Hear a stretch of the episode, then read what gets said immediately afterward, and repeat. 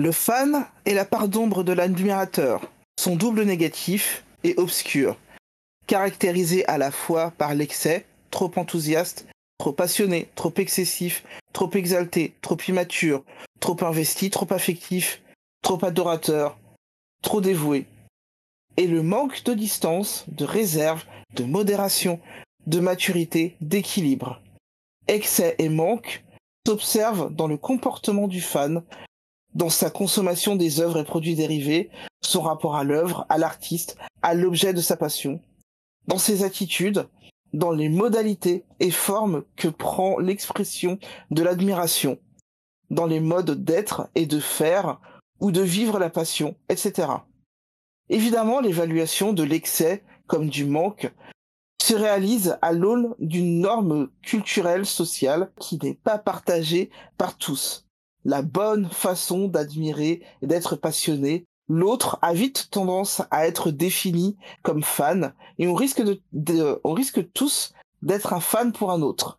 Même si certaines catégories de population populaires plutôt que favorisées certains types, euh, certains types d'amateurs ou admirateurs d'objets appartenant à la culture populaire ou médiatique plutôt que légitime et cultivée. Certaines modalités d'expression de la passion sont davantage visées et susceptibles d'être définies ainsi. Ségré Gabriel, laboratoire d'analyse socio-anthropologique du comportement, Université de Paris-Nanterre. C'est un peu réac, non? Un petit peu quand même. ok, bon. Un peu quand même.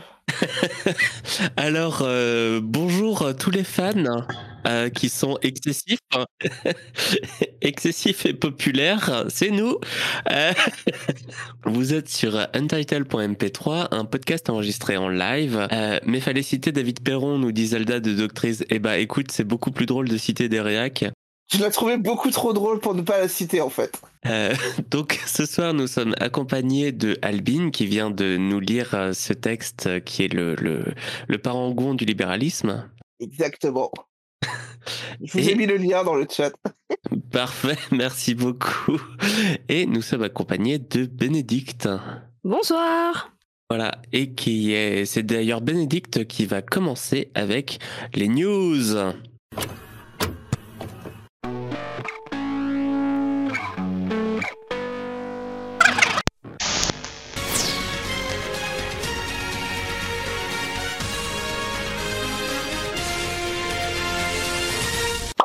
Dans les news, il y en a une que j'aime beaucoup.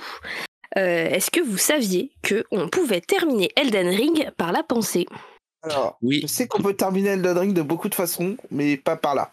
Il y a beaucoup de, streamers et de streameuses, là en l'occurrence des streameuses, qui ont tenté de repousser les limites d'Elden Ring, qui est un jeu relativement difficile hein, de base. Euh, il y en a une, Miss Mika, qui l'a terminé grâce à un tapis de dance de DDR, Dance, euh, Just Dance Revolution, voilà qui euh, et il y en a une, euh, qui est parvenue à terminer Elden Ring par la pensée. Il s'agit d'une diplômée d'un master de psychologie qui a utilisé un, électroencéphalogramme pour mesurer l'activité de son cerveau et la convertir en commande dans le jeu, de façon à pouvoir, euh, eh bien en fait, transformer les impulsions électriques de son cerveau en attaque, en esquive, et etc., etc., de façon à pouvoir terminer Elden Ring par la pensée et elle a réussi. Donc jouer avec son cerveau, c'est possible.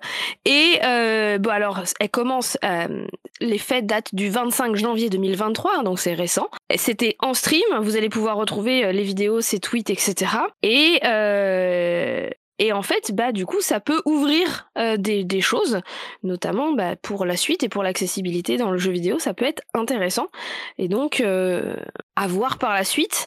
Euh, la streameuse est assez modeste puisqu'elle dit que c'est pas si incroyable, c'est même simple à réaliser. Ça existe depuis 1988 où en effet, il y avait eu à l'époque avec un, une interface cerveau-machine un singe qui avait réussi à jouer à Pong grâce à ça. Elle ne fait rien de nouveau, dit-elle, mais je suis, je ne suis, mais je ne suis pas sûre que ce soit très connu. Euh, grâce à l'exposition d'Elden Ring, elle espère que bah, ça va pouvoir se démocratiser ou du moins qu'on va pouvoir s'intéresser à ce champ-là de, de, recherche pour bah, rendre accessible encore plus les jeux parce qu'au final, euh, bah, on en a besoin. Enfin, tout le monde peut, doit pouvoir jouer en fait. Je suis très curieuse de savoir si elle a battu Malenia en fait comme ça. Alors, je pense que l'info se retrouve. Hein. Il y a pas mal d'articles sur elle dans, dans, dans, pas mal de médias. Euh, il y a ses threads hein, sur euh, Twitter, etc. Il n'est pas impossible qu'elle ait mis qu'elle ait uploadé, ce serait même logique qu'elle ait uploadé ses vidéos sur YouTube pour que vous puissiez justement aller voir. Et du coup, bah, c'est assez intéressant, je trouve. Ouais, je vais regarder ce que je trouve choquant, c'est que Pong, c'est ultra simpliste, c'est vraiment au bas, quoi. T'as as deux, euh, as deux fonctions, quoi. C'est monter, descendre. Euh, alors que là, t'as quand même, c'est tout un jeu avec des choix stratégiques, etc. Euh, c'est pas. Alors certains te diraient que si tu veux simplifier à outrance, c'est quand même aller en enfin devant, derrière, à droite, à gauche, attaquer, parer. Hein. Non, mais d'accord. Mais euh, ce que je veux dire, ce que, ce que je trouve incroyable, c'est que euh, dans Pong, t'as pas de pensée euh, abstraite. Tu, tu vois juste ta barre. Alors que là, tu es quand même censé prendre en compte le fait que tu dois faire de la, de la prévision. Ton cerveau doit imaginer le futur, tu vois, entre guillemets. Mmh et que euh, la, la, technologie soit suffisamment versatile pour pas que ça donne un bruit incroyable et que euh, ça puisse pas fonctionner. Eh ben écoute, euh, apparemment elle a réussi puisqu'elle a terminé le jeu, donc c'est qu'elle a quand même réussi à faire des trucs quoi. Ouais ouais ouais. Mais je Quand bien même elle serait modeste, c'est quand même relativement incroyable quoi. Ah bah ouais. Bah oui, non mais je suis d'accord. Après, c'est assez rigolo de voir que c'est avec Elden Ring, qui est un jeu réputé difficile, hein, euh, pour rappel, enfin voilà, qu'il y a eu autant d'expérimentation. Enfin, il y en a qui l'ont terminé avec euh, une seule, euh, une seule main, il y en a qui l'ont terminé avec un tapis de danse. Enfin, il y a eu pas mal de trucs qui ont été faits ces derniers temps, et je trouve ça assez ouf que ce soit avec ce jeu-là en particulier, qui est complexe, qu'on ait autant d'expérimentation. D'ailleurs, si vous voulez aller voir les, streams de ceux qui le font avec un tapis de dance, c'est assez magique, en vrai. Ils te font des chorés pour les combats, c'est épique. Moi, je veux voir Dark Souls comme ça. Bon, c'est à peu près pareil. Hein. Bah, le truc, c'est que je pense qu'ils ont... Je pense qu'ils l'ont fait avec Elden Ring parce que justement, euh, il permet beaucoup plus de, de choses comme il est très ouvert. On peut prendre le jeu absolument dans n'importe quel sens. Si tu veux aller voir le boss de fin tout de suite, tu peux y aller, quasiment. Il suffit de savoir comment y aller en fait. Oui, je suis d'accord. Après, c'est pas le seul qui le permet et euh, le jeu est quand même difficile par rapport à d'autres jeux qui permettent de faire ça. On pourrait le faire avec mmh. un Zelda, hein, par exemple. Hein. Oui, oui c'est vrai qu'avec Breath of the Wild, tu pourrais aussi. Penser à Zelda. Hein. Oh, pardon. j'avais pas, j'avais pas tilté. Donc euh, voilà, na. Non, mais ça reste euh, hyper impressionnant quand même. Comme euh, et moi j'ai une question genre elle a fait ça dans un cadre euh, universitaire ou elle toute seule dans son salon euh, qui s'est dit genre ça y est Alors je n'ai pas trouvé l'info parce que les articles voilà. Je sais que c'est son domaine d'expertise puisqu'elle est doctorante en neuropsy, etc. Euh, après, euh, est-ce qu'elle l'a fait dans un cadre universitaire ou juste parce qu'elle avait la technologie à disposition et qu'elle a voulu tester? Ça, par contre, j'ai pas, pas trouvé. Je pense que l'info peut se trouver, hein, mais je pense, mais moi, j'ai pas la réponse. D'accord, ok. Bon, c'est pas grave, ça se retrouvera. Donc, euh, donc voilà. autre, autre petite info. Alors, je vais vous parler d'un jeu qui est sorti en accès anticipé sur PC et sur Xbox cette semaine. Il y a non, même pas cette semaine, il y a deux jours qui est un jeu que j'ai beaucoup beaucoup aimé après, qui s'appelle Inculinati. Pardon? Oui, exactement. Ça s'appelle Inculinati et c'est un jeu de, de, combat euh, avec de l'imagerie médiévale. Je la, euh, vous imaginez, je vais vous mettre le lien du jeu dans le, dans le chat. On est d'accord, on est d'accord. Meilleur jeu de l'univers. Imaginez les, les, les, Illuminati, les Illuminati, pas du tout. Les, les enluminures, voilà, les enluminures du ah, Moyen Âge. Et eh ben vous allez les, et eh ben vous allez les imaginer. Oui, Inculinati. Oui, bah c'est pas. Inculinati, ça y est, je l'ai. Ouais, mais c'est le ink, euh, le ink encre que je j'avais pas du tout. Euh, J'étais sur le Ink euh, latin, quoi. Hop, je vous mets le lien Steam, mais il, est, il y a d'autres, il y a, vous pouvez trouver sur Xbox aussi. En fait, vous voyez donc ces personnages des différentes enluminures du Moyen Âge qui vont se battre les unes contre les autres sur une ligne où vous allez pouvoir les pousser en dehors, façon Smash Bros en 2D où vous allez pouvoir les, les pousser en dehors du, en dehors du, du cadre de la page, hein, tout bêtement. Et là où je trouve le jeu assez formidable, c'est que quelle est votre motivation à vous battre avec euh, avec euh, avec entre vous euh, avec ces personnages là l'ennui. Oh, tiens. Voilà vous vous faites chier et donc du coup vous vous êtes dit on va griffonner dans les marges. C'est exactement ça hein, le principe. Hein. Et on va se battre avec les persos dans les, avec lesquels on griffonne dans les marges. Et comme dit euh, Donkey Shark dans le, dans, le, dans le chat, il a totalement raison. Euh, des archers lapins et des ânes qui, euh, pour, te, pour, te, pour te mettre mal et pour t'empêcher de jouer, pètent, je trouve ça très drôle. Le tout avec une imagerie complètement moyenâgeuse. Médiéval. Hurler de rire, ça truc. Médiéval, oui, exactement. Autant pour moi, pardon. non, c'est juste je me fais engueuler à chaque fois que je dis moyenâgeux. Ça me fait tellement penser au jeu euh, quand, j'étais au collège et que euh, j'étais en, en colle parce que parce que le, le- Non, mes mais t'as profs le étaient droit. injustes. Euh, tu dis ça au Voilà. moment où à l'écran il y a l'âne qui pète, je trouve ça parfait. Mais du coup, avec, euh, avec mes potes, on se faisait des, genre des, des bagarres euh, dans les marges des cahiers, quoi, des ça, bagarres hein. de dessin. Mais c'est ça, hein c'est exactement ça. Et c'est basé, je te dis, la principale motivation que tu as à faire ça, ton personnage à faire ça, c'est qu'il s'ennuie. Bah ouais. C'est le Ouais. niveau d'ennui en fait. Et je trouve ça absolument parfait quoi. Ouais, ça me rappelle, un- ça me rappelle un jeu qui se jouait en Flash euh, début des années, c'était en 2005-2006, qui s'appelait euh, La Brute. Ah mais c'est oui, mais c'était vachement bien la brute. Et ça existe toujours. Hein. Je crois, ouais, j'ai pas joué depuis Mhm. très longtemps, et en gros, c'est euh, tu prends deux persos, euh, tu regardes leur caractère, tu vois un peu euh, qui peut battre qui, tu les mets, et puis tu vois, euh, tu vois l'ordinateur décider de est-ce que tu gagnes la manche ou pas. Et c'est vraiment les persos qui se tapent dessus. Oui, tu fais rien en plus. Et tu fais rien, et tu regardes juste le match euh, se terminer. Et c'était beaucoup trop drôle. Mais, mais là, c'est pareil. Alors là, il y a vraiment une dimension stratégique, par contre. Euh, là, il y a une vraie dimension stratégique, et plus tu avances dans le jeu, plus il est difficile. Plus les affrontements sont difficiles, parce que t'as des malus qui apparaissent à l'écran, parce que des fois tu dois te battre à 2 contre, contre 6 et tu peux pas faire venir de nouvelles unités. Enfin, il y a une vraie dimension stratégique, et je trouve ça absolument euh, parfait, ce moteur de euh, bah venez, on s'ennuie, on va faire des dessins et on va les faire se battre. Bon, en même temps, on fait tout ça en cours. Hein. Ah ben oui, oui, oui. Alors pour les plus jeunes euh, dans le chat, le Flash est une technologie du début des années 2000 qui permettait de faire de l'animation sur Internet. Alors ça paraît tout à fait con aujourd'hui, mais à l'époque, c'était révolutionnaire. C'était incroyable. Putain, le nombre... En plus, on pouvait y jouer n'importe où. Oui. Au Enfin, boulot. Ouais, oui, oui. Mais le smartphone n'existant pas, fallait quand même un ordinateur. Oui, bah, quand tu t'ennuyais euh, au taf, hein, en stage. hein. voilà. Non mais attends, attends, j'ai une anecdote là-dessus. Les, les, les Google, tu sais, quand quand il y a des anniversaires, des trucs, des machins, euh, les, le logo de Google, des fois c'est un jeu. Ouais, les doodles, oui. Voilà, les doodles, qui sont, ils doivent être en flash, je crois. Au début, ils étaient en flash. Ouais. Et, euh, et en fait, l'un des premiers jeux à avoir fait, il a fait perdre plus de 3 milliards de chiffres d'affaires euh, dans le monde entier. Parce que c'était les- l'anniversaire de Pac-Man, qu'il y Ah, avait un, jeu de. Pac-Man infini sur le Doodle, qu'ils ont été obligés de le retirer avant la fin de la journée à cause des plaintes, parce qu'on était tous, et alors moi, au bout, je, je bossais à l'époque euh, en bibliothèque, et euh, c'était un, c'était un, ça devait être un jeudi ou un mardi soir, parce que c'est le soir où je bossais en bibliothèque où il y avait personne et où la bibliothèque où je bossais fermait à 21h. Donc j'étais là de 18h à 21h où il y avait personne et on m'avait collé à un poste où il y avait encore moins de monde que d'habitude.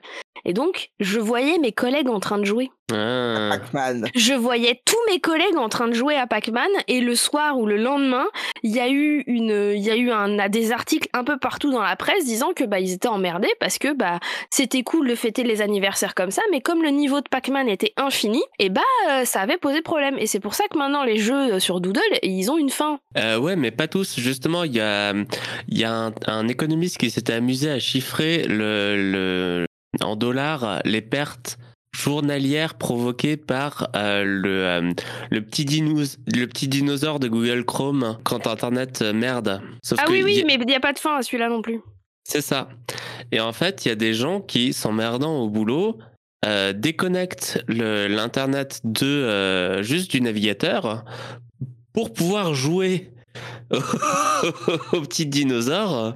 Et, euh, et du coup, bah, ça fait des pertes économiques euh, théoriques, hein, parce que je suppose que si la personne s'emmerde et joue, euh, elle serait pas, elle serait de toute façon pas très productive. euh, mais bon, Ben, c'est ça.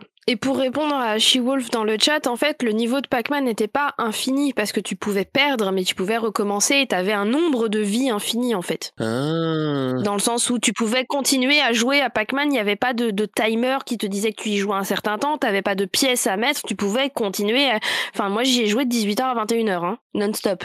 Oh. Oui, mais j'avais personne. Et puis mes collègues, ils faisaient pareil. Non, mais on l'a tous Et fait. quand tu vois que même ta boss, elle est en train de jouer, bah tu joues en fait. Hein. Non, mais Là, on l'a tes tous scrupules, fait. ils font euh, tes scrupules, ils se sont envolés depuis longtemps. Quand tu fais oh là là, c'est rigolo, que tu vois que même ta boss, elle est en train de jouer parce que tu vois une partie de son écran, tu fais oh bah c'est bon. C'est ça. Voilà. As-tu d'autres news? Alors j'ai euh, deux autres news. Une petite qui est le retour des Pégases. Ouais, je vais rester dans le jeu vidéo parce qu'après je vous parlerai de BD, donc euh, voilà. Euh, le retour des Pégases, qui est en fait l'Académie des arts et techniques du jeu vidéo en France, qui annonce le retour de la cérémonie des prix des Pégases, qui récompense les jeux français. Et ça c'est cool parce qu'ils se sont arrêtés. Ils se sont arrêtés pendant un moment. En 2023, l'é- l'événement revient donc pour une quatrième édition qui aura lieu au théâtre de la Cigale à Paris le 9 mars prochain à 20h en présentiel et euh, pour une diffusion en live sur 19 catégories. Donc vous pouvez les retrouver euh, sur, euh, sur, euh, sur Internet. Je vous donne juste quelques noms de jeux qui ont été nominés, nommés, pardon, notamment meilleur jeu vidéo. On a Stray, miaou, Yahoo A Plague Tale, euh, Requiem, euh, Cocorico de chez moi parce qu'ils sont bordelais. Miaou. Moins miaou. Et, et là, on est sur des rats. Et euh, Sifu, le jeu. euh, Ah, bien. Le jeu. euh, voilà. En meilleur jeu vidéo indépendant, on a Stray. Miaou, euh, Miaou. Sifu et aussi Tinikin qui était un jeu très très Oh, cool. c'est- c'est super comme jeu. Il était trop bien. Et en, en expérience narrative, euh, on a Flat Haze, A, pardon, comme un œil que je ne connais pas, je j'avoue. Tale Requiem et Siberia The World Before. Ça me dit rien du tout celui-là. Siberia, c'est Xian qui pourra t'en parler parce que elle le kiffe. C'est les jeux de, de Benoît Socal en fait. Ok, c'est qui bien. a fait aussi de la BD. Euh, très très bien. Bon, maintenant, le problème, c'est que Bernard, Benoît Socal est décédé, et donc du coup, voilà. Mais. euh, C'est pas sa faute. Ah non, il... non, mais non, mais c'est triste. C'est triste. Et donc, après, il y a 17 catégories. Il y, a une catég- il y a une catégorie meilleur jeu vidéo 1 étudiant, ce que je trouve très très Ah, ça, cool. c'est cool aussi, ouais. Ça, c'est trop cool. Euh, Il y a une catégorie au-delà du jeu vidéo et euh, notamment est nommé dedans euh, Inua A Story of Ice and Time qui est un jeu euh, très très cool fait par euh, fait par euh, Arte sur euh, l'expédition euh, le fiasco de l'expédition Franklin de 1845. Ah T'avais oui, tu as joué à ça, non? J'y ai joué, j'ai adoré, j'ai raconté l'histoire à tout le monde et euh, je peux vous la re-raconter si vous voulez. J'adore cette histoire, voilà. Euh, et donc il y en a vraiment, euh, il y a 17 catégories avec des, des, des, des noms de jeux qui méritent carrément. Euh, Il y a du Tunic, il y a du, il y a du Spiritfarer pour les meilleurs jeux mobiles étrangers par exemple. Il y a euh, meilleure accessibilité aussi. Euh, ça, c'est des catégories qui sont toujours cool à voir parce que du coup tu apprends des innovations techniques qui ont été faites notamment pour l'accessibilité. Et donc ça sera lieu, on verra les résultats en mars prochain. Cool. En mars. je- Et la dernière info, la dernière info euh, mars 2023, 9 mars 2023. Ah, le 9, d'accord, ok. Ouais. Merci. Euh, à la Cigale et en diffusion en live sur la sur probablement sur l'une des chaînes l'une des chaînes Twitch euh, qui vont probablement mettre pour l'occasion quoi. Ok. Euh, dernier dernier truc, c'est un jeu qui va aussi sortir en mars mais qui est déjà en qui est déjà en, en pardon en accès anticipé depuis six mois, qui s'appelle Have a Nice Death. Oula. Ok. Je sais pas si vous en avez entendu parler, c'est un studio français qui le fait. Et en fait, Have a Nice Death, c'est la mort qui est en burn-out et qui va aller euh, défoncer des, des, des culs parce que euh, ses employés ils font n'importe quoi. C'est un livre de Pratchett, ça. Et c'est un roguelite en Ah, jeu. évidemment. Voilà, avec un design absolument, euh, absolument adorable. Euh, je vous mets le lien. euh, Le, le jeu est dispo déjà en accès anticipé et il sort le, le- en mars. Euh, le, vous allez voir en cliquant sur le lien que le style graphique est vraiment ultra cool. Euh, Qu'en plus c'est un jeu français, donc ça c'est encore mieux. Et que personnellement, je trouve que le principe de euh, la mort fait un burn-out et, et elle va aller voir les managers pour leur dire qu'ils font n'importe quoi et, et- et leur taper dessus, je trouve ça assez drôle. Il y a un mélange de Hollow Knight et de Hades un peu, c'est assez génial. C'est ça. Et, euh, et ce sera un- en termes de gameplay un mélange entre Dead Cell et, euh, et Hades. Oh bien. En- en- le, le pitch me fait beaucoup penser à Mortimer, de, euh, au livre Mortimer de Pratchett, où c'est euh, la mort qu'on a marre de, de faire son job et qui, euh, qui du coup sous-traite à un type qui s'appelle Mortimer. et elle, enfin, il, parce que la mort est masculin dans, dans le, disque monde, décide de, de, de, prendre des vacances, mais genre des vraies vacances, et se retrouve à faire des crêpes et s'occuper de chatons. Voilà. J'adore l'idée. Après, il y a tout un arc avec Mortimer qui tombe amoureux de la fille de la mort, etc. Mais bref, euh, je vous le conseille. C'est un de mes préférés du Disque Monde. Alors, c'est pas le meilleur, mais ça reste un de mes préférés quand même. Euh, voilà, euh, lisez Pratchett. Et ben voilà. Et jouez à Have a Nice Death. Et voilà, et c'est tout pour moi. Eh ben, merci beaucoup, Béné. Et maintenant, je vais vous parler des fun facts.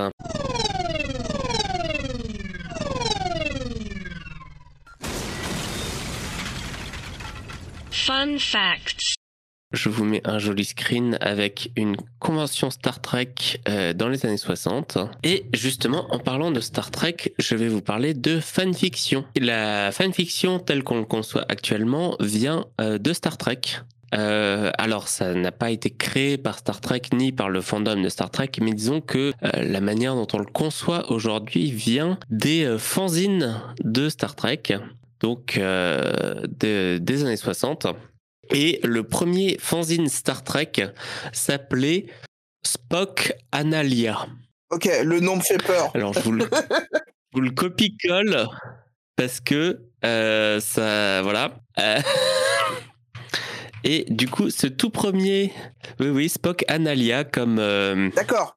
Non, comme... on veut pas la fin de cette phrase, on est sur comme Spock, comme Spock. Comme voilà. Spock, tout à fait. Oui. Euh, je ne ferai pas de jeu de mots. Euh, j'aime beaucoup Spock. Et vu que c'était le premier, il se trouve qu'il contenait quelques fanfics.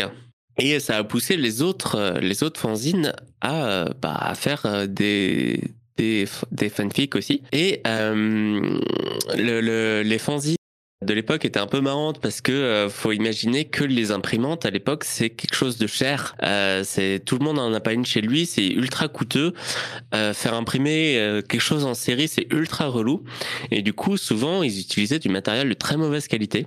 Donc les, les fanzines de l'époque sont sont assez merveilleux. J'ai pu en voir quelques-uns sur internet. C'est très chouette. J'aime beaucoup euh, la patine où tu sens que ça a été tapé à la machine, découpé dans tous les sens, collé, puis euh, genre tiré à la en rotative. Enfin voilà. Et euh, et donc, je vous conseille vraiment d'aller voir les, fanzines Star Trek des années 60. C'est très très chouette. Ça se trouve facilement sur Internet. Et oui, euh, chose assez intéressante à savoir, c'est que les, les fanfics Star Trek étaient majoritairement écrites par des femmes. On, est de l'ordre de 80, entre 80 et 83% des fanfics écrites de Star Trek ont été écrites par des femmes. Ce qui était euh, surprenant dans le sens où la majorité du fandom de Star Trek était masculin. Et c'est la seule, euh, enfin une des seules branches entre guillemets du fandom qui était majoritairement et très majoritairement féminin. Et c'est là d'ailleurs que il y a plusieurs tropes euh, chers à la fanfiction qui ont été développés, genre par exemple la Marissou.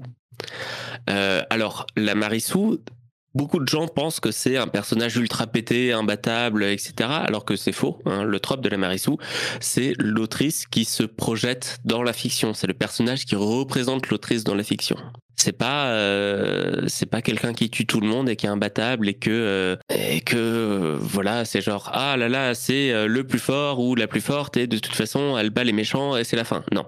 C'est vraiment l'autrice qui se s'écrit dans la fiction et donc ben, parfois c'est réussi parfois pas. Et on a quand même tendance quand on s'écrit soi-même à se donner quelques qualités pour pas avoir et à s'enlever des défauts. et à s'enlever des défauts évidemment. Yep. Euh, à quel moment, euh, à quel moment le trope de la Marissou a basculé?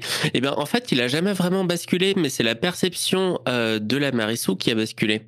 Parce que dans la fanfic, c'est actuellement, en tous les cas, dans la fanfic Star Trek, qui est toujours très active. Euh, ça m'a surpris, mais euh, mais il y a une, une communauté de fanfiction euh, Star Trek qui est hyper active. Le, le trope de la Marissou est toujours vu comme la projection du, de l'autrice dans la fiction. Pour la plupart des gens, c'est cette perception de personnage imbattable qui est qui est, qui est qui s'est popularisé. Mais à quel moment il y a eu cette perception qui a basculé? Je serais incapable de le dire. Je suppose les années 2000. Je peux peut-être répondre à une, une partie de la question, même si j'ai pas j'ai pas toute la réponse, mais il y a une youtubeuse qui fait des des essais justement sur la sur l'écriture et sur le sur le fandom, mais euh, le fandom en, termes général, donc pas forcément un, fandom en, particulier, mais vraiment euh, le la, façon dont se dont se comportent les fans euh, vis-à-vis de leur de leur centre d'intérêt. Et il y a eu notamment justement le l'étude des fanfictions qui, qui s'est faite, et il y avait des sites, notamment par Tumblr, euh, qui permettait euh, de, euh, aux auteurs de voir noter leur leur fanfiction. Ils soumettaient le, le truc pour savoir notamment si le personnage, donc les personnages originaux ou les personnages principaux, s'ils étaient retravaillés, répondaient à des tropes et notamment aux tropes de la Marissou ou du Garistio si c'était un si c'était un, un personnage masculin. Euh, le basculement s'est fait euh, justement quand Internet a vraiment pris de l'essor auprès des gens, c'est-à-dire que à partir du moment où tout le monde a pu avoir une connexion, même si c'était vraiment une connexion euh, pas pas très rapide, a pu avoir accès à ça, donc lire les fanfics et faire des retours. Le problème des retours, c'est que certains se permettaient euh, évidemment des retours assez secs pour rester poli on va dire. Euh, et euh, ne tenez pas compte d'un fait très particulier, c'est que pour beaucoup, ces fanfictions étaient rédigées par des personnes relativement jeunes et inexpérimentées dans l'art de l'écriture. Donc on parle de d'adolescents, euh, jeunes adultes, donc entre 13 et 20 ans, en gros. Pour certains, c'était les premiers textes qu'ils soumettaient, en fait. Euh, et effectivement, réutiliser tout un univers, euh, donc écrit par une autre ou une équipe d'autres personnes euh, était plus simple que de développer son, son propre univers et de s'insérer éventuellement pour euh, soit soit vivre des aventures qu'on vive pas dans la réalité, soit euh, simplement réécrire une aventure parce que dans le tel que tel que l'écrit de tel que l'auteur original l'a écrite, ça vous convient pas. Le problème, c'est qu'effectivement les retours étaient secs, voire pire. Et pendant très longtemps, euh, les détenteurs de ces Tumblr, il y en avait un, je, retrouverai la vidéo, je vous la mettrai sur le sur le sur le chat et le Discord, euh, se sentaient un peu en pouvoir euh, de donner vie ou mort à ces fanfictions et à ces à ces auteurs, à ces autrices en fait. Et le basculement du de l'appréciation du de la Marissou du Gariscu c'est fait à ce moment-là, à savoir que on a ce, on parle de, de la définition que le technicien a donnée, donc une personne IRL qui s'insère dans l'histoire à une personne qui est beaucoup trop puissante pour son propre bien et qui n'a pas de défaut et qu'on n'apprécie pas en fait parce que justement cette personne est inattaquable en tout point en fait. Et c'est devenu euh, quelque part une espèce de bah de gros défaut, c'est-à-dire que si ton personnage principal est une Marissou, tu vas pas lire la fanfic, ça sert à rien. Et c'est limite un, c'est limite devenu une espèce de, fin de non-recevoir euh, pour lire, alors qu'en fait, il y a maintenant pas mal d'essayistes sur ce sujet-là qui diront euh, écrire une Marissou, même si c'est pas un texte qui est voué à être publié, devient une espèce, je vais pas dire d'étape obligée, mais euh, de, passage, une espèce de rite de passage de j'ai écrit ça pour explorer un truc, effectivement, voir jusqu'à quel point je pouvais écrire un personnage exceptionnel. Et puis après, plus tard, si je continue d'écrire, je retirerai des couches, j'apporterai des nuances. Mais pendant un temps, effectivement, l'archétype de la Marissou a été dénié justement pour cette espèce d'aspect euh, complètement pété, complètement euh, trop puissant mais ça déniait aussi le, la volonté des auteurs et des autrices d'explorer justement ce passage euh, dans l'écriture en fait. Mince, et j'ai fait une connerie. Et voilà. Et, et, je, suis en train de lire un truc parce que du coup c'est super intéressant ce que tu dis. Mmh, merci. Et je viens de tomber. Non, mais c'est vrai. Non, mais c'est vrai. Je savais pas. Alors voilà, je le dis. Et apparemment, de ce que je suis en train de voir aussi, parce que je, je, voilà, j'ai cliqué sur un lien, euh, la Marissu originale était une parodie. Oui, aussi. Ah. En réaction au nombre considérable de personnages suré masculins suridéalisés euh, créé généralement, bah, comme tu le disais, par des adolescents et du coup, euh, en mode, euh, pas en mode Molière, mais pas loin, en mode, bah, attends, on va faire une parodie, on va faire pareil avec une meuf, on va voir si c'est réceptionné de la même façon.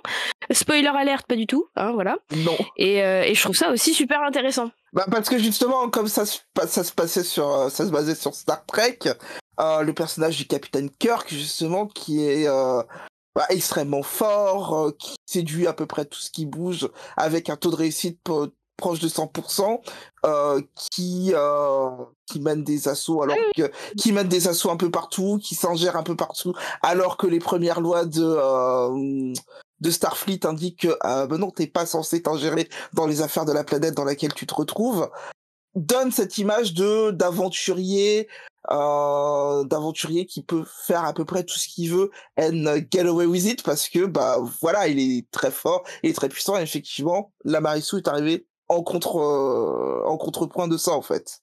Alors, dans, quand même, dans les deux premières saisons, c'est pas tout à fait ça. Non, c'est pas tout à fait ça, mais euh. après, et ça a été aussi renforcé un peu par euh, par d'autres d'autres écrits et un peu aussi par Star Wars derrière avec le personnage de Han Solo.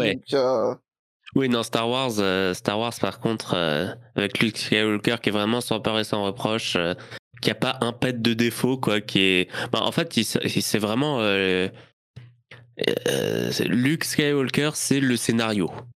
C'est le moteur du scénario, il ne sert qu'à ça, il fait avancer le scénario. Et c'est pas un vrai personnage, je trouve, à proprement parler, il a pas, il a pas vraiment de volonté, quoi. Euh, surtout dans le premier film. Il est là et il fait ce qu'on lui demande. c'est euh, genre les, les droïdes lui arrivent dessus, Enfin, c'est son oncle qui les achète. Euh, son oncle demande de réparer les droïdes. Il répare les droïdes. Le droïde dit Je vais aller voir Obi-Wan Kenobi. Du coup, ils vont voir Obi-Wan Kenobi. Genre, Luke se fait euh, dicter quoi faire par le droïde. Après, Obi-Wan Kenobi dit Il faut aller à Mos Eisley. il faut à Mos Eisley. enfin, c'est vraiment genre, il fait que faire ce qu'on lui dit de faire. Il, il a aucune agentivité, euh, Luke Skywalker, dans le premier film. Ça vient... ça vient plus tard, mais ça c'est pas grave à la limite. Non, non, non, je sais, mais du coup, il est pas, c'est pas un vrai personnage à proprement parler. Il fait pas de choix. Euh, pour, j'avais lu un truc euh, qui disait que dans un scénario, le personnage principal c'est celui qui fait des choix. Euh, or, quand on regarde Star Wars, le premier film, le personnage qui fait le plus de choix, c'est Leia. Voilà. Alors après, c'est aussi parce que ça répond à d'autres archétypes, notamment ceux de la fantasy. Oui, c'est vrai. Puisque, puisque Luke est l'élu, et que euh, enfin dans beaucoup de sagas de, fantasy enfin l'élu il prend pas des masses de décisions hein. oh il se prend tout sur la gueule au, début au début au début du récit euh, il se fait souvent balader quoi. Ouais mais pas dans Matrix. Euh... Ah! Allez. Euh, et que Leia est celle qui a le pouvoir. Tout à fait. Tout à fait mais du coup, pour revenir à mes fun facts, euh, petit, euh, j'avais une super transition que j'ai pas pu faire. Pardon. Euh, ma transition, c'était les fanfics. les, les fanfics qui étaient produits dans les fanzines étaient plus ou moins vendus sous le manteau pendant les conventions parce que ceux qui écrivaient les fanfics n'avaient pas les droits Or, déjà à l'époque, c'était une grande problématique à qui appartient euh, le, le, le, le, brevet, enfin, c'est pas un brevet, mais c'est le, la propriété intellectuelle euh, de telle œuvre ou de telle œuvre. Surtout sur Star Trek, ça a été un grand, un grand bordel. Et donc, euh, les fanzines étaient vendus un peu sous le manteau. Et du coup, ça me, permet, ça me permet de parler de conventions. Voilà. vu qu'on est sur le fandom, les conventions, c'est quand même un truc qui réunit tout le monde. Et donc, je vais vous parler de la première convention de SF de l'histoire. Alors, c'est pas très simple, d'autant que c'est sujet à débat. Parce que les Anglais, enfin en Angleterre, il y a eu euh, une décision d'un groupe de fans de faire une convention SF à partir de 1936, mais pour l'année suivante, pour le début de l'année 37.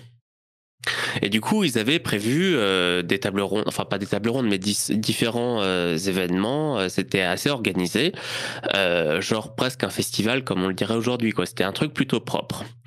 Cependant, il y a une bande d'Américains. Mais genre, quand je dis une bande, c'est vraiment une bande. Ils étaient six ou sept. Qui ont décidé de se retrouver entre eux.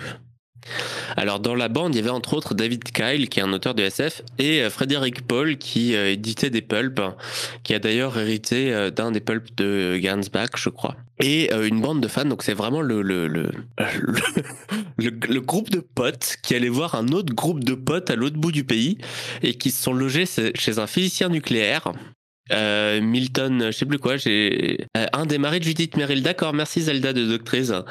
Euh, j'ai oublié le nom de, du, type, mais il s'appelait Milton quelque chose. On, peut le qualifier du mari de Judith Merrill pour une fois. Hein. Oui, ça va très bien. Mais je crois que c'est pas le. Je crois que c'est pas le physicien nucléaire. Je crois que c'est Frédéric Paul, le mari de Judith Merrill. Mais Zelda, tu me dis. Et euh, Paul, Paul, c'est ça, c'est Paul qui était euh, le mari de Judith Merrill. Et donc, ils se sont retrouvés à 14 dans une baraque euh, à causer de nerderie, quoi, voilà. Oui, une convention, quoi. ils ont appelé ça la première convention de SF. Ah, écoute. Voilà, mais Mais ils étaient 14 bah euh, Entre 14 et 15, voilà.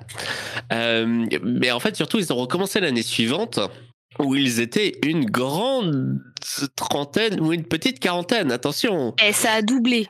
Eh ouais, ouais, ouais, attention. et puis ils ont fait ça quand même plusieurs fois de suite. Et en 38, la convention a réuni un nombre incroyable d'une centaine de personnes.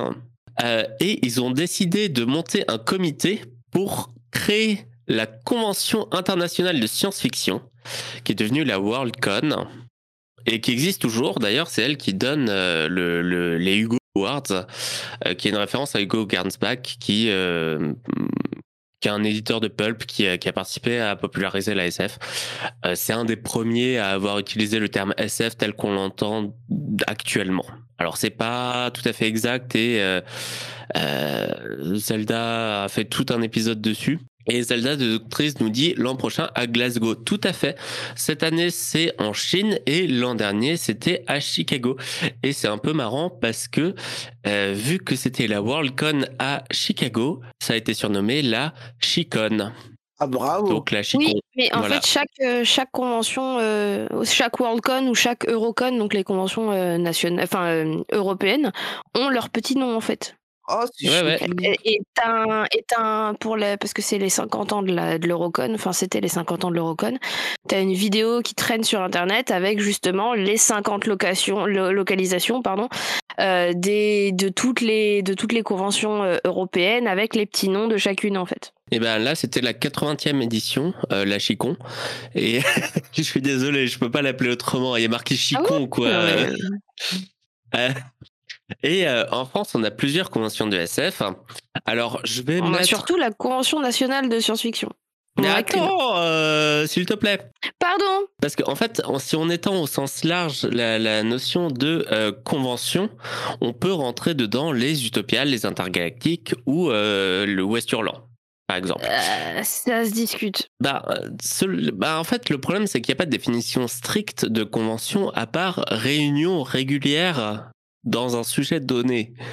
Du coup, à partir de là. Euh, Après, il y a, y, a y, y a, des codes extérieurs hors définition stricte du, du, du, du dictionnaire. Oui, non, mais d'accord.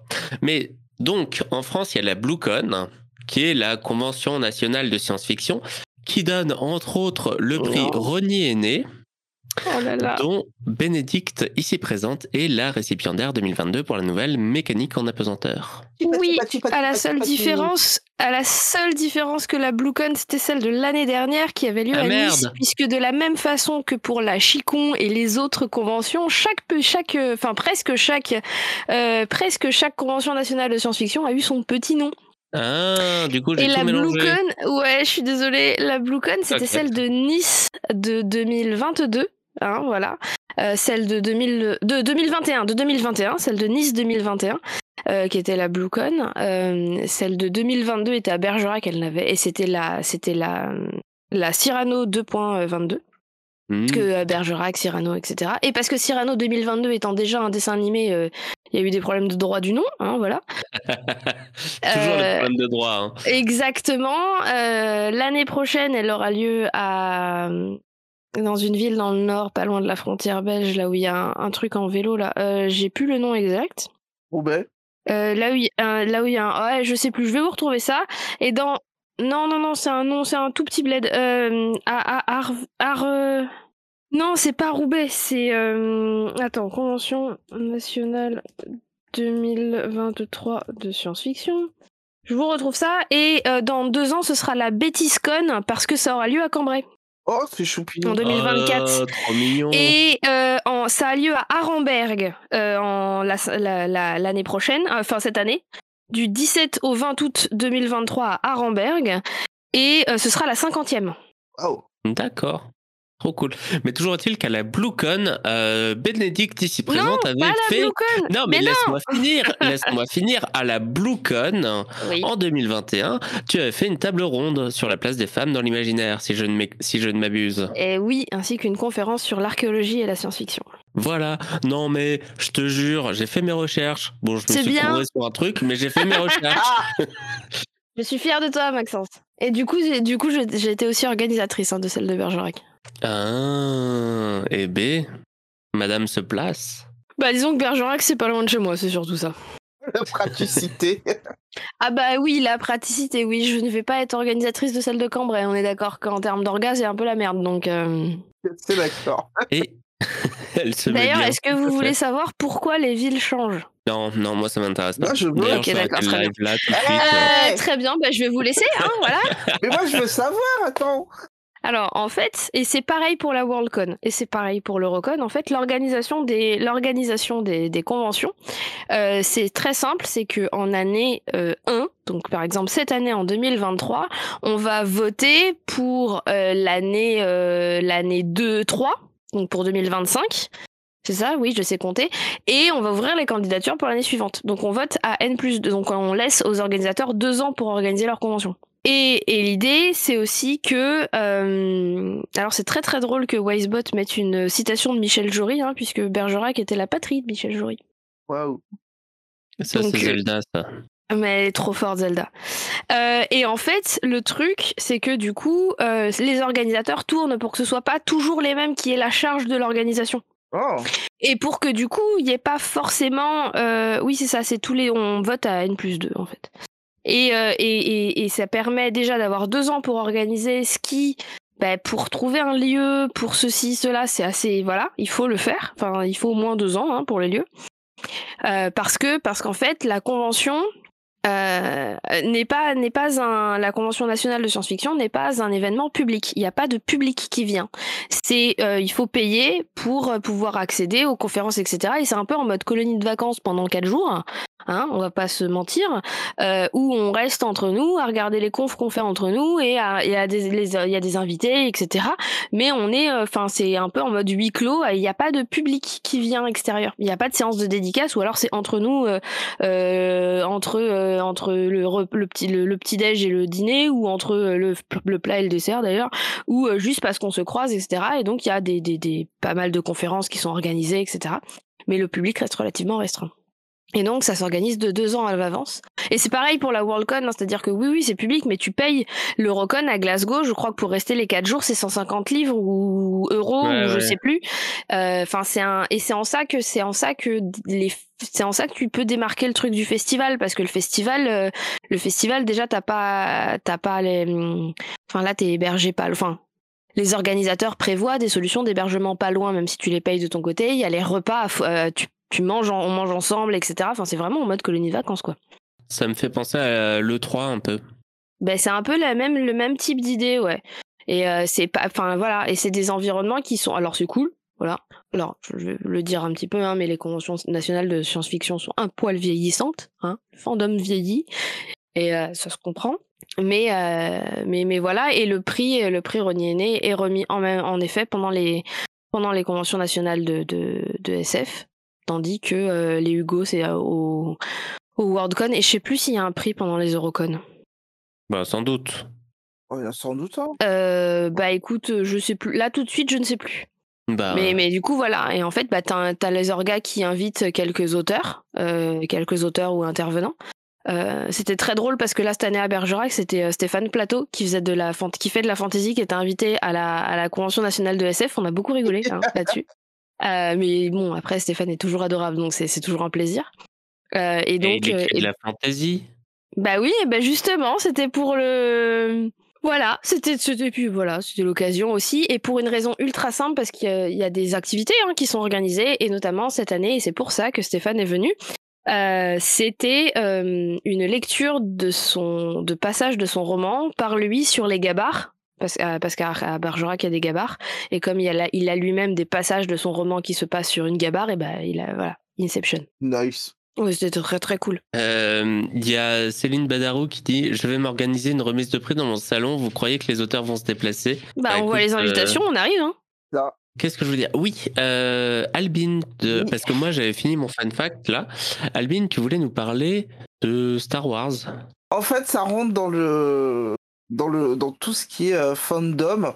Euh, faut savoir que euh, j'ai un espèce d'attrait pour pour le fandom, pas pas, au point que ce soit sur des études universitaires, même s'il y a, je me suis rendu compte en, en cherchant, il y a énormément d'études sur les comportements des des fans. Donc euh, je dis fans en général, pas forcément sur un sur une licence en particulier, c'est vraiment les, le comportement des personnes passionnées par quelque chose. Euh, moi, je suis plutôt sur un concerné par tout ce qui concerne le, le manga et l'animé, mais aussi un peu sur euh, sur Star Wars et sur euh, sur d'autres choses. Euh, et comme certaines personnes de la communauté doctrice, j'ai tendance à m'en tenir à l'é- éloigner parce que ces gens me font peur en fait. Euh, parce qu'il y a un truc qui me, enfin, qui, énerve beaucoup de gens, c'est notamment s'entendre dire en tant que que personne de genre féminin, mais tu n'es pas une vraie fan parce que tu es une femme, parce que bah à la base, Ah, la euh, joie. oui, la, la, la pure joie de s'entendre dire oui, mais tu sais, les filles, elles apprécient pas ce média. Il a été plutôt euh, conçu pour euh, conçu pour les hommes et tout. euh, C'est une histoire de mec, etc., etc. Et Je a pense qu'on serait tout riche si on avait mis un bal à chaque fois qu'on avait entendu ça. oh putain, La princesse Leia en sueur, quoi. Enfin, euh, c'est littéralement le perso le plus intéressant de la saga. Ah, Et non. pardon. Oui, mais elle est en bikini. oui, mais elle est en bikini. Ouais, mais que au troisième film, et, et, et c'est c'est une prise de pouvoir. Mais bref, pardon. Oui, je sais, je sais. Non, mais il y a beaucoup. Et euh, effectivement, et ce, ce, ce- cette tendance-là bah, est justement apparue avec Star Trek et s'est renforcée avec Star Wars, en fait, où euh, dès que les, enfin, dès que les films n'en sont plus passés au, cinéma, mais que les produits dérivés ont commencé à arriver, produits dérivés, les histoires, les fanfics, le, le tout, ça a commencé à être euh, gatekeepé, enfin gatekeep, donc euh, conservé par euh, les garçons. Les garçons ont mis les droits dessus et ont dit ouais non c'est pas un truc pour les filles. Et euh, il y avait justement un thread d'une d'une jeune femme que Marc Hamill en personne a repris. euh, qui expliquait justement parce qu'elle s'était repris cette remarque de euh, non mais euh, tu peux pas connaître l'univers de Star Wars parce que parce que bah, bah, bah t'es une fille qui connaît rien. Et euh, elle avait posté cette euh, cette photo d'elle où elle avait bricolé euh, un cosplay d'elle euh, dans une tenue de pilote de X-wing. Donc la tenue qu'on voit euh, lors de l'attaque de de la planète Hoth par l'Empire, qu'elle l'avait bricolé parce qu'elle est partie voir le film une dizaine de fois. Donc elle l'a vu une fois, elle a fait je veux faire cette tenue, mais elle voulait comprendre comment était composée la tenue, donc elle a été voir le film une dizaine de fois, et à la onzième, elle s'est représentée à la salle avec cette tenue. Elle a eu un, elle a eu un petit succès avec avec cette tenue. Elle s'est fait, elle s'est fait prendre en photo et tout. Et elle l'a gardée et elle la ressort à chaque fois qu'on lui dit, mais toi, tu n'es pas une vraie fan de Star Wars parce que tu n'étais pas là euh, quand les films sont sortis, euh, t'es une fille, etc., etc. Et donc, euh, c'est un truc que moi je revois encore extrêmement souvent sur beaucoup de sur beaucoup de fandoms que je suis, donc euh, qu'on dont, dont je m'approche pas en fait, parce que c'est euh, j'ai pas j'ai j'ai beau aimer le aimer le débat et euh, aimer discuter avec avec des gens de, de sujets que j'aime beaucoup, me chamailler, me prendre l'énergie, j'ai pas envie de me chamailler pour des conneries en fait. Et donc euh, il y a des fandoms dont j'ai jamais voulu m'approcher au point de ne pas en consommer le produit qui euh, génère ce, qui génère ses fans. Euh, Il y a notamment l'attaque des Titans où ils sont insupportables. C'est très compliqué avec l'attaque des Titans Oui. parce que euh, comme c'est un c'est un manga extrêmement spectaculaire dans le sens où des grands titans extrêmement dangereux mangent tout ce qui bouge et qui est vivant et qu'il y a tout il y a eu toute une euh, toute une histoire qui s'est développée autour de comment cette population s'est retrouvée piégée dans ces dans ces murs et quelles ont été les mécaniques de pouvoir puisqu'il y en a qui se sont mises en place pour créer cette situation. Les gens se sont investis dans ce dans ce récit, ce que je trouve tout à fait honorable. Mais, et c'est pour ça aussi que même si elle est très réac, la définition que j'ai lue euh, me parlait un peu, je me suis retrouvé face à ces gens-là, en fait. Extrêmement passionnés, jusqu'à l'absurde, en fait. Parce que euh, tu peux pas leur parler euh, raisonnablement. Tu peux pas essayer d'établir une discussion raisonnée sur ce sujet en fait parce que il y a euh, parce que ils ont cette ils ont cette idée que le ce spectacle donc l'attaque des titans doit rester spectaculaire et ne pas être interprété ou interprété uniquement de la façon dont ils l'entendent. Il y a un autre, il y a d'autres médias euh, qui m'a fait aussi cet effet, mais pour des raisons totalement différentes. C'est Voltron. Voltron, C'est quoi C'est- ça, Voltron? c'est quoi? Voltron. Alors Voltron, c'est une série d'animation. Ja- C'est japonais ou américain, je sais plus. C'est américain, il me semble. Euh, C'est dans l'espace, c'est euh, c'est de la SF avec euh, des mechas. Euh, ça se passe dans l'espace, il y a beaucoup d'action. Et donc c'est un groupe de, c'est un groupe de cinq ou six jeunes gens. Euh, qui euh, bon vivent des vivent des aventures, euh, des drames, des romances, etc., etc. La raison pour laquelle j'ai pas voulu me mettre, parce que j'ai découvert le truc avec un temps de retard, et quand j'ai vu les débats passionnés que ça générait, j'ai fait waouh, je veux pas m'approcher de ça. Ça générait des débats parce que certains personnages vont très bien avec certains autres personnages. C'est ce qu'on appelle le shipping, ou mettre des personnes ensemble, hors de ce que les scénaristes ont défini. Soit tu suis ce que disent les scénaristes, soit tu dis non mais euh, tel personnage va très bien avec tel autre personnage, et ça fonctionne parce que dans tel épisode, à tel moment, ils se sont regardés dans les yeux d'un air totalement énamouré et que, à partir de là, si tu décides de créer une fanfiction, tu décides de créer ta propre timeline disant que dans cette timeline, ils sont ensemble. Ok, d'accord, jusque-là, pourquoi pas. Sauf que, dans ce fandom en particulier, c'est allé très loin, voire beaucoup trop loin. Euh, à savoir qu'il y a eu euh, des guerres de ship. En gros, c'est ce couple de personnages est plus canon que le couple de personnages d'en face et on va commencer à aller harceler les gens qui préfèrent l'autre couple de personnages.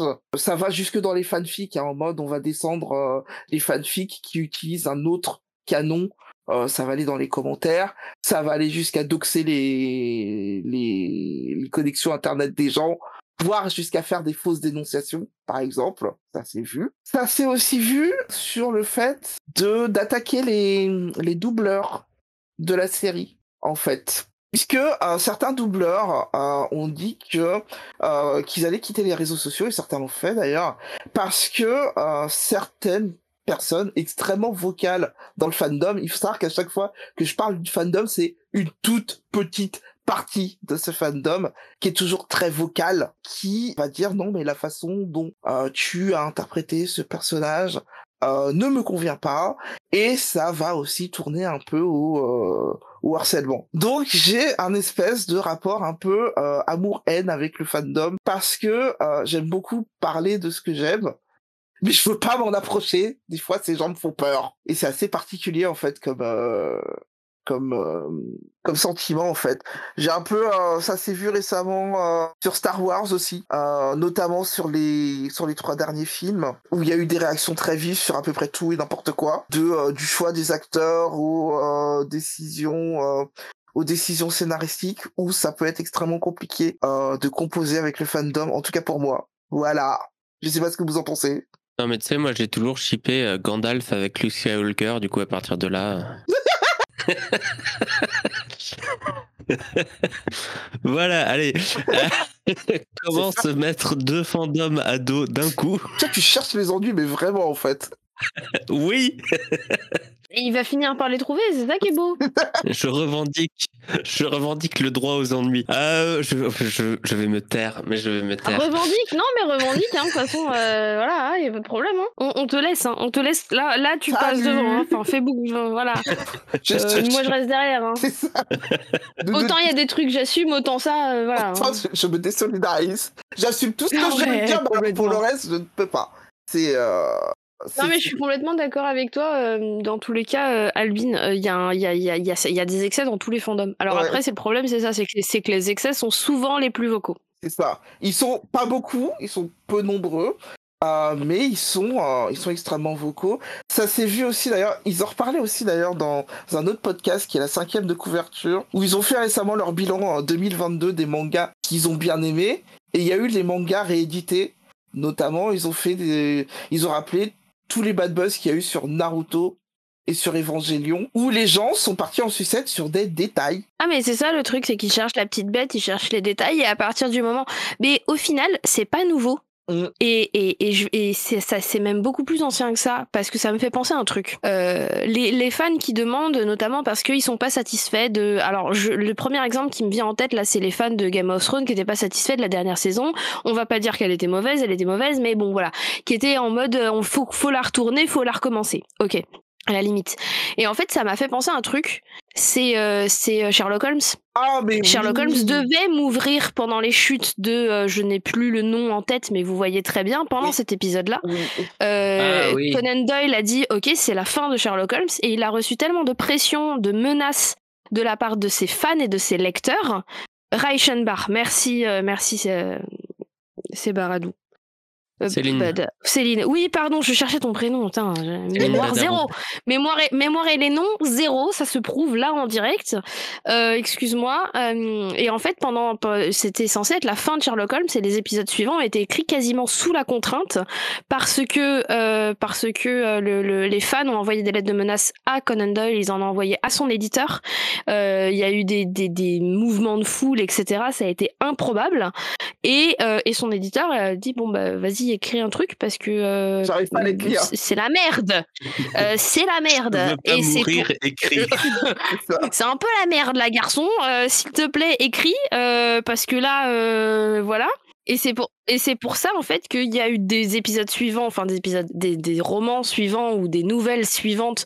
euh, cet épisode-là de la chute de- des chutes de Reichenbach parce que parce que y avait ils lui ont quasiment mis le couteau sous la gorge quoi. Et au final euh, ça ça fait écho à ce qu'on peut lire aujourd'hui de euh, certains créateurs qui euh, que ce soit des mangaka, des auteurs ou des cinéastes ou des séries en mode bah voilà. Après ça peut être le meilleur comme le pire.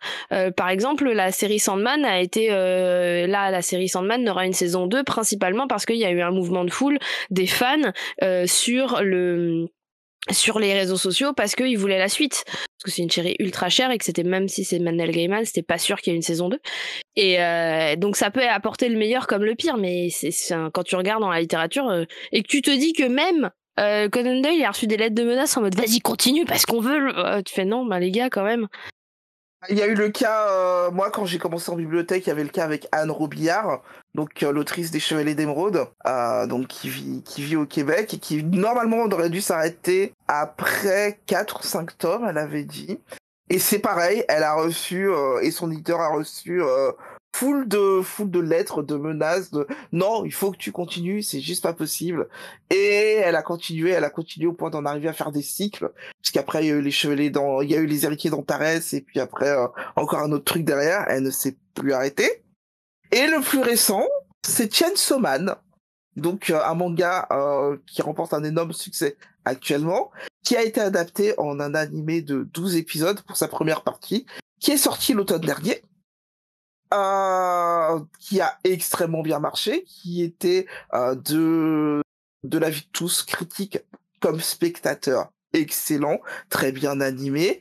Euh, le studio Mappa et le réalisateur ont mis les moyens. Et un fan qui, euh, d'ailleurs, qui, un, a fait Un. Pardon, Un pardon, je tilte sur le nombre. Un. un fan, a appelé d'ailleurs un fan dévoué, c'est littéralement son nom, sur la pétition qu'il a mis Oh, ça sur, pue. il a mis sur euh, change.org, a demandé à ce que la série soit refaite. Donc on parle d'un animé sur lequel ils ont mis énormément de moyens, qui a été publiquement et critiquement acclamé, mais parce que il a estimé que euh, Fujimoto, donc l'auteur du manga, n'était pas suffisamment impliqué et que certaines parties, c'est vraiment sur encore des détails. L'auteur du manga pas suffisamment impliqué. Pardon, hein, Ouais. euh, excuse-moi, mais euh, voilà, plus ça va, moins il y a des trucs qui vont dans cette histoire. Et n'était pas suffisamment impliqué. Spoiler, c'est faux. Il était là du début à la fin dans les studios. Et pour une fois qu'il y a un auteur qui, est présent, quoi. C'est ça, c'est justement ça. Euh, il était, il a été là tout le temps, donc euh, dire qu'il n'était pas impliqué dans dans, dans l'écriture de l'histoire, c'est complètement faux. Mais encore une fois, c'était c'était sur des détails, par exemple tel mouvement de caméra ou tel mouvement du personnage à 7 minutes 45 dans l'épisode 7, c'était pas ça, c'était pas comme ça qu'il fallait le faire. Donc le mec, un, décide de faire son sa pétition, il réunit la somme absolument astronomique de 4000 signatures. C'est tout. Autrement dit, Mappa, ils ont vu ça, ils ont fait, bon bah écoute, euh, on fait rien, hein. on va commencer à travailler sur la saison 2. Allez, salut Mais de toute façon, quand tu regardes les, les pétitions sur Ch- Change.org ou sur d'autres sites de pétitions, il y en a, il y en a, enfin, tu fais, ok, les gars, enfin, Je sais pas, détendez-vous un peu. hein. euh. pour la fin de Game of Thrones, il y en avait eu une. Alors, elle a eu beaucoup plus de signatures que ça, Oui. mais bon, un autre problème. Euh, mais ça- c'est un autre problème. Mais quand, quand tu vois toutes les, les pétitions qu'il y a sur ce genre de truc, tu fais, mais les gars, enfin, on se calme. Après, il y a des fois où ça a un impact. Alors, j'allais faire une blague un peu nulle en disant ah comme quoi euh, quand on menace ça, ça, ça favorise la créativité. Mais en fait, euh, oui, mais parfois ça la tue aussi parce que alors je vais parler d'une série que j'ai beaucoup aimée et que je pense si, re- si je la revoyais maintenant, j'aurais envie de me foutre des baffes. C'est How I Met Your Mother. Ou euh, oui, il faut ouais, pas la ouais, ouais. revoir. Il faut pas la Non, revoir. pas la revoir. on est d'accord. Ouais, ouais, ouais. Et je pense que déjà à l'époque, euh, il y avait des trucs que je trouvais craignos, mais bref. Le- la fin, l'épisode final a été euh, caviardé. Il a été. euh, le- celui qui a été diffusé n'est pas celui qui se trouve dans les DVD. Euh, voilà. Parce que euh, les, les- les fans ont trouvé ça trop scandaleux et donc euh, que euh, la fin soit pas du tout celle qu'ils attendaient. Donc il y a eu une, une réécriture de la fin, sans reshooting, juste ils ont fait un remontage euh, et, euh, et c'est devenu la fin officielle entre guillemets. Extrêmement particulier, mais euh, ouais, c'est bizarre. Ouais. Je crois que j'ai pas vu la fin de cette série, donc euh, Ouais, non, moi non plus, j'ai arrêté avant. J'ai pas tenu. j'avoue, c'était compliqué. Ouais. Mais c'est c'est nul. Euh, voilà. Mais de toute façon, la série est nulle. hein. C'est juste que euh, bah, j'ai beaucoup aimé quand j'avais euh, genre 17 ans. Quoi. Oui, non, Mais, mais euh, voilà. Ah non, mais on remet pas ça en cause. ça, On remet pas ça en hein. cause. Il y a pas de problème. On a tous les séries, euh, les, les séries un peu, euh, voilà, qu'on a regardées à un certain âge et qu'on reverrait pas aujourd'hui. hein. Moi, le truc, c'est que j'ai pas tenu parce que j'ai, hum, pour une raison ultra simple, c'est que j'ai commencé à la regarder récemment parce que c'est un truc que je n'avais pas vu en fait à l'époque et sur lequel j'étais complètement passée à côté. Et donc du coup, euh, ça c'était rediffusé sur je sais plus quelle chaîne il y a quelques mois. Je me suis dit bah vas-y. euh, De toute façon, euh, c'est à une heure où je bosse, je mets la, je mets la télé, je regarde. J'ai fait deux épisodes et j'ai fait eh ben on va regarder un autre truc. Mais je pense que c'est parce que je l'ai regardé il y a pas longtemps, tu vois. C'est possible. Du coup, j'avais pas le même effet. Oui. Et Ah. euh, il y a, c'était donc euh, Donkey Rod d'ailleurs qui, qui nous parlait de euh, Warhammer 40 000 et de ses gatekeepers Ouais. en, en folie. Et effectivement, ce genre d'univers, on a énormément. Euh, sur Donjons et Dragons aussi, il y en a beaucoup. Euh, c'est assez insupportable d'ailleurs. Ah oui, c'est vrai. Mais sur tous les univers, en fait, Oui. quand tu regardes. Parce qu'il y en a aussi quelques-uns sur Doctor Who. Oui, aussi, c'est Euh, vrai. Enfin, j'en ai vu des. J'en ai vu des gratinés sur Doctor Who, j'en ai vu des gratinés sur Buffy. Sur Buffy, je suis désolée, ils sont immondes. Hein. C'est pas faux. Oui. Euh, voilà, euh, j'en ai même Seigneur vu des Anneaux, c'est pas mal aussi. Hein. Le Seigneur des Anneaux. Enfin, il y en a partout, en fait. À chaque fois qu'il y a une œuvre qui a un peu d'importance culturelle ou pop culturelle, tu vas avoir, euh, tu vas avoir un, un fandom qui va se développer derrière. Et des fois, ils, ils sont cross-platform, les fandoms. Alors, Ouais. Enfin, ils font plusieurs, ils font plusieurs œuvres d'un coup. Je oh là là, les gars, on se calme. Le, plus toxique fandom que j'ai approché, alors indirectement parce que ça, ça, touche à un manga. J'ai jamais été lecteur de manga, mais j'avais une pote qui était grande lectrice de manga. C'est le fandom de Showbiz, où ils sont ultra hardcore. Oui, mais en même temps, euh, j'ai envie de te dire, l'un des. Et après, t'as des... as aussi un autre truc qui est les, les fandoms qui sont, euh, qui sont euh, toxiques et qui savent qu'ils sont toxiques. Ils le font exprès et qu'ils l'entretiennent. Mais qu'ils l'entretiennent. Le, le, fandom de LoL, par exemple, c'est un enfer. League of ouais, ah, putain, oui. C'est un. c'est un Et, et c'est tellement un enfer que c'est reconnu mondialement comme étant la pire communauté. Voilà. Valorant est pas loin, hein, d'ailleurs. Oui, mais il y a moins cette reconnaissance, notamment des médias et de tout le monde. C'est-à-dire que là, euh, tout le monde est au courant. T'as jamais joué, mais t'es au courant que le fandom est toxique. Quoi. Ouais, c'est vrai que tu sais, ça c'est incontournable.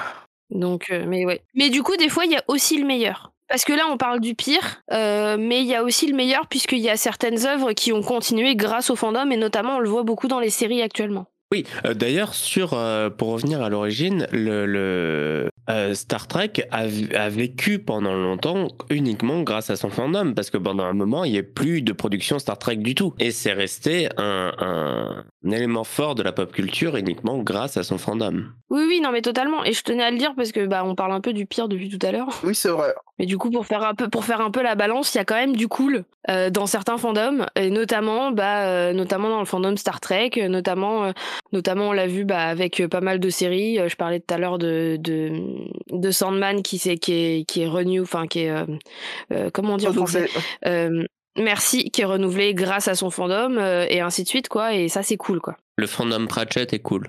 Alors, c'est le moment confession. je, n'ai pas lu Pratchett parce que j'aime pas. Bah, c'est pas grave, tu ne reviendras plus jamais sur untitle.mp3. Merde Je plaisante bien évidemment. Est-ce qu'on passerait pas aux recommandations? Ah bah,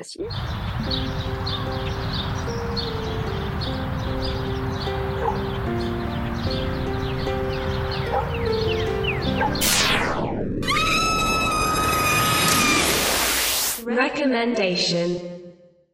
Euh, je lisais Cosmonite. Merci Béné. Euh, je vous avais dit que je... voilà, de rien. je vous avais dit que je parlerais BD et euh, parce que bah, la semaine dernière c'était le festival d'Angoulême, c'est pour ça que je sais pas si ça s'entend encore, mais je suis malade et j'ai la voix qui part en sucette de temps en temps.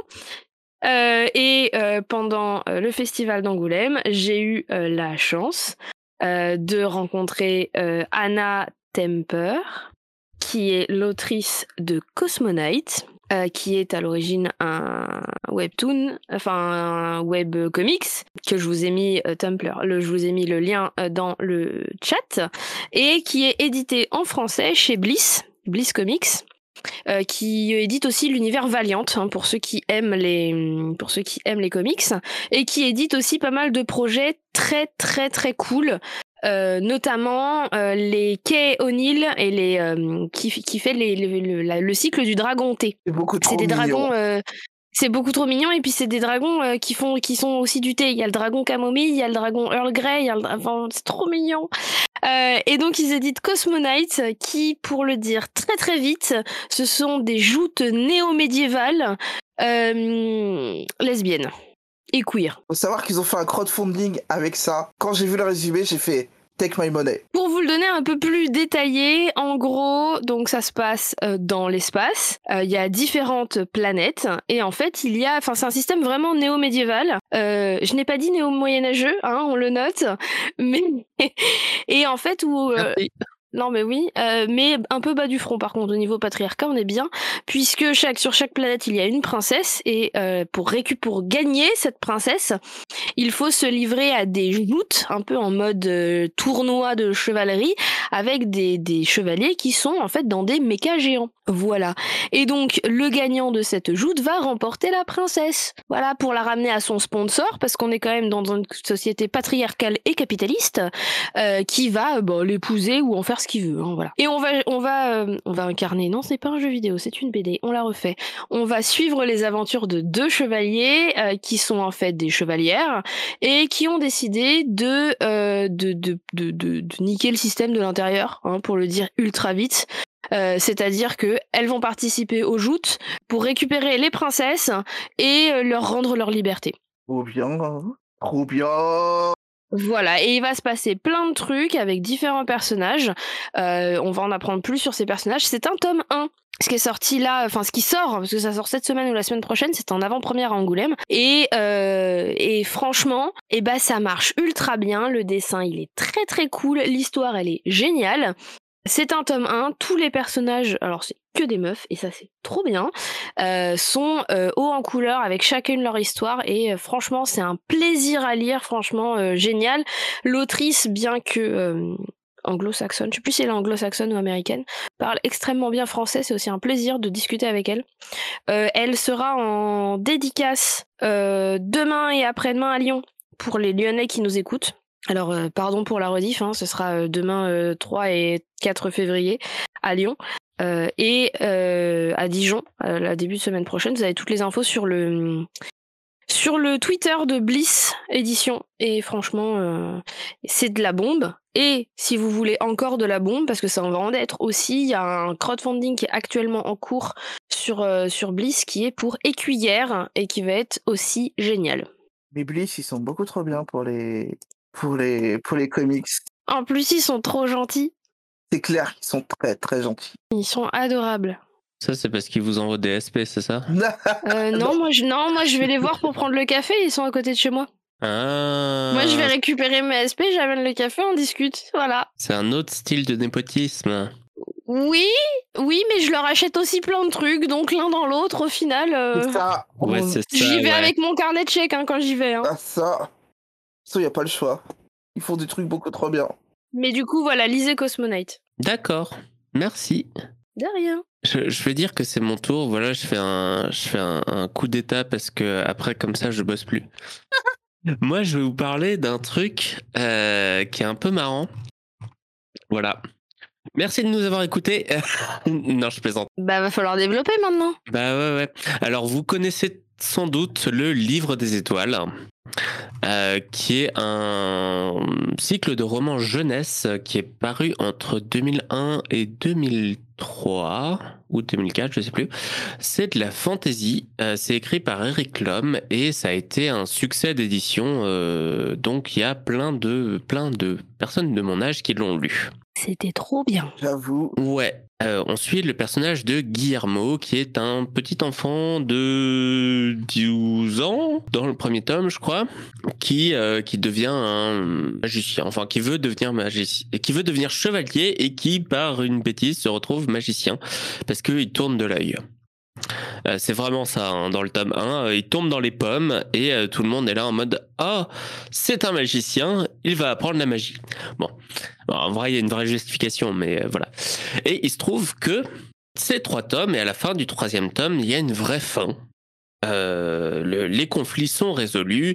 Le personnage principal qui est Guillermo euh, perd ses pouvoirs. Spoiler alerte. Mais de toute façon, lisez-le parce que ça vous spoil pas grand-chose. Euh, c'est le voyage qui est important, pas la destination.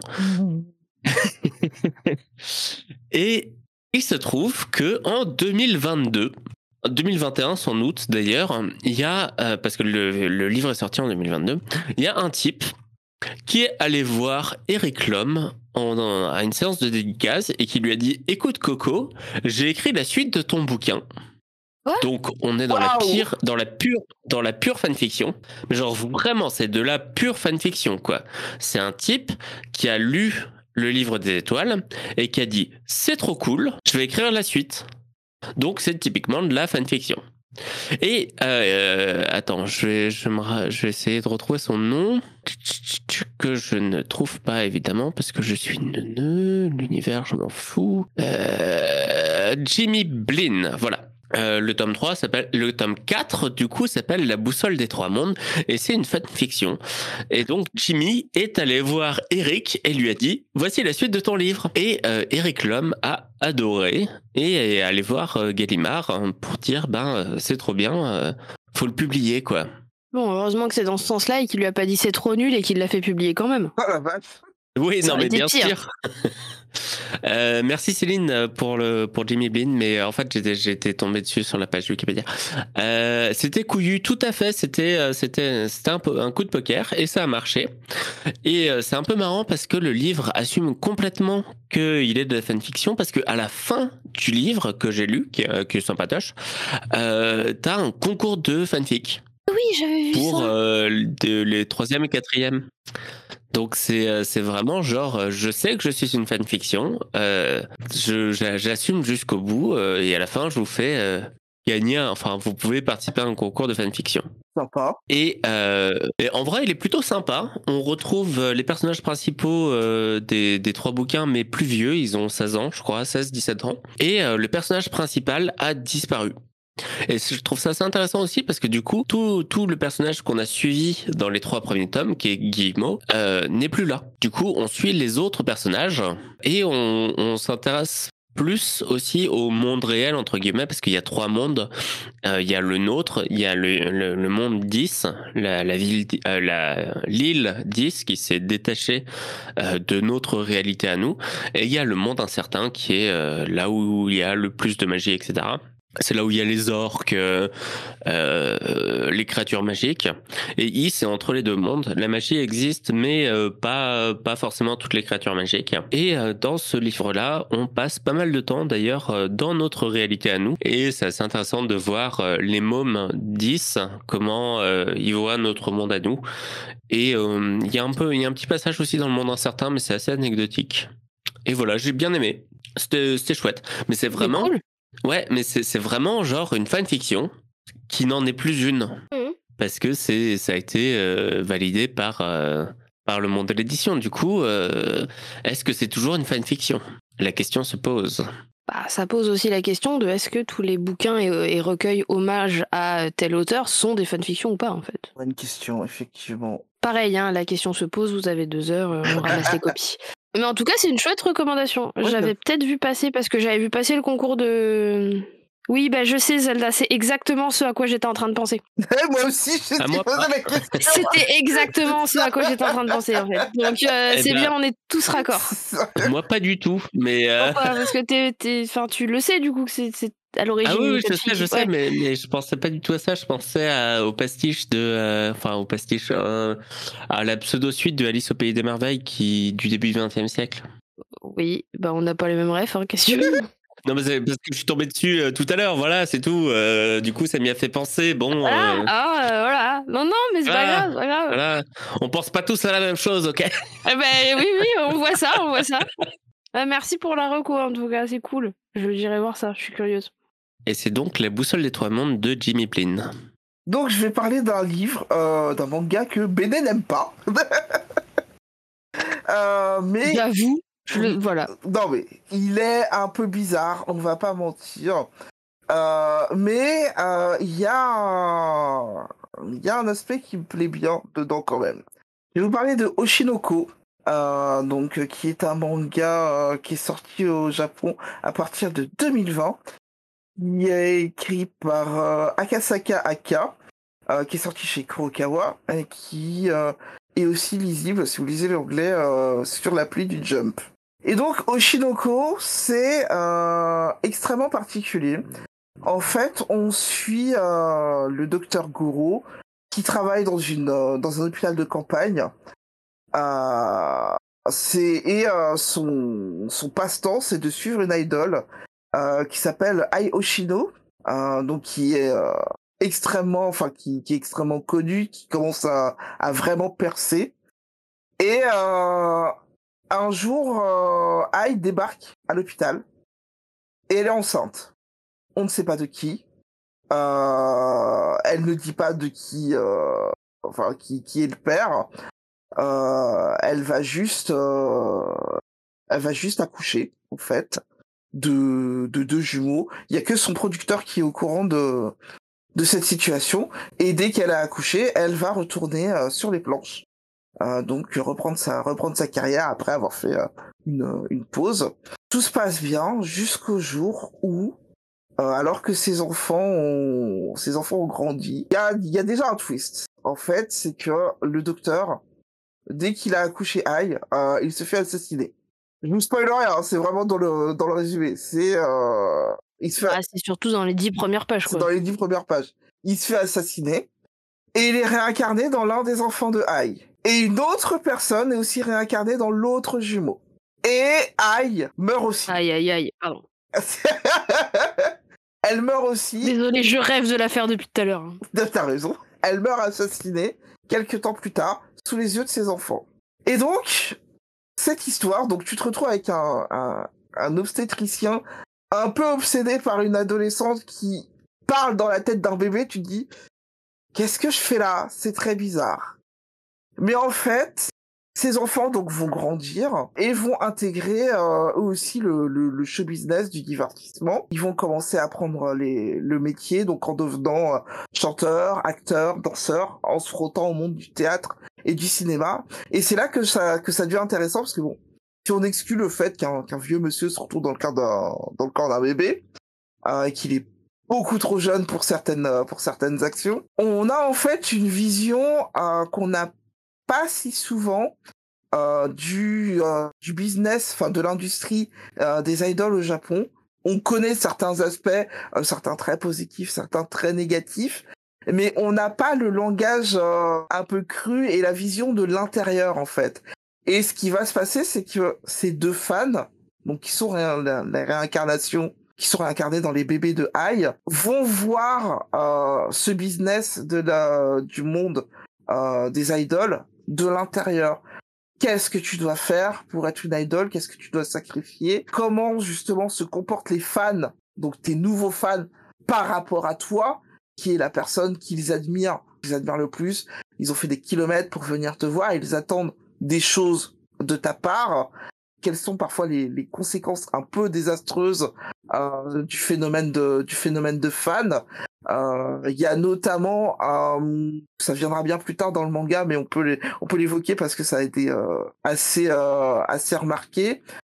Il y a eu un événement assez assez dramatique dans un dans une émission de télé-réalité qui s'appelait Terrace House, où durant l'une de ces émissions, euh, une des participantes euh, a décidé de mettre euh, de mettre fin à ses jours suite à du harcèlement, en fait, de la part du fandom de l'émission.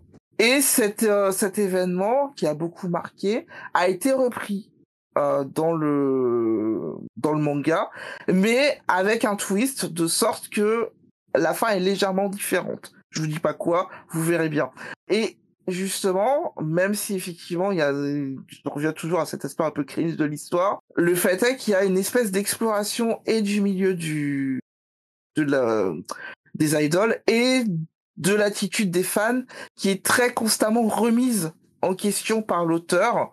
Donc il va remettre et l'attitude des fans d'idoles, mais aussi un peu attaquer euh, les fans de les fans de manga qui ont un peu ce, ce même comportement très obsessionnel euh, de bon euh, mon auteur de manga me fournit mon divertissement.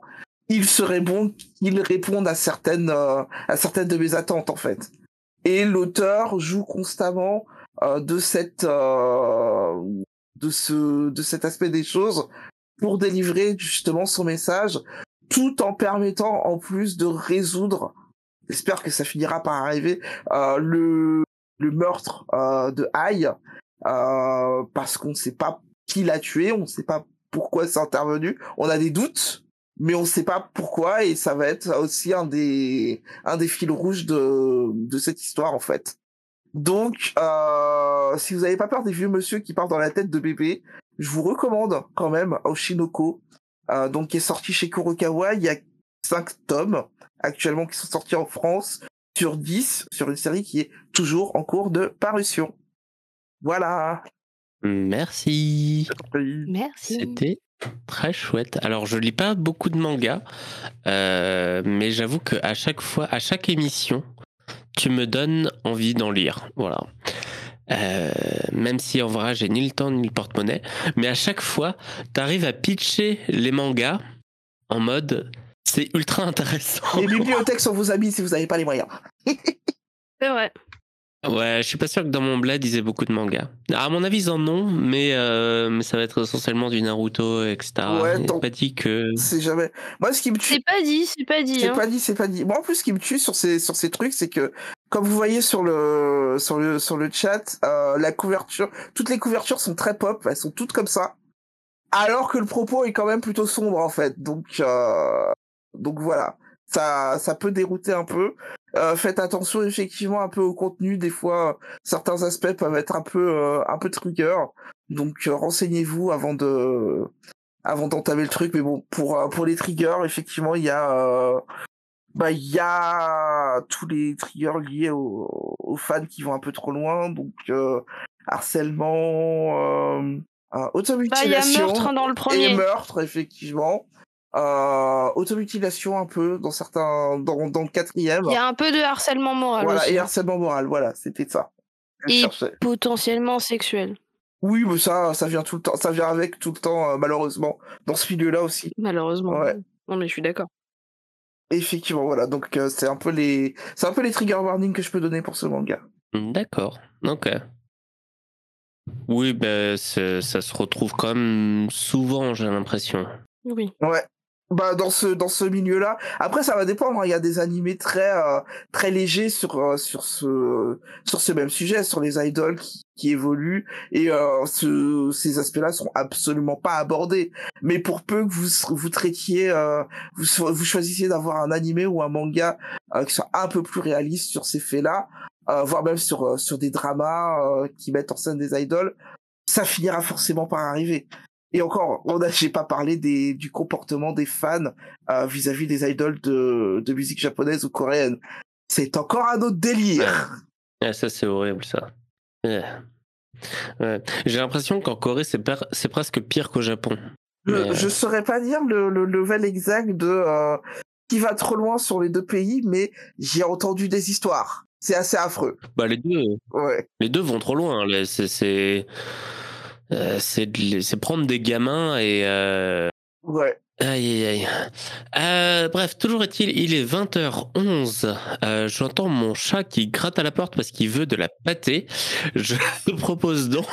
J'a- J'adore ce signal de. L'appel du chat. J'adore ce signal de fin de, de fin d'émission. Mon chat gratte.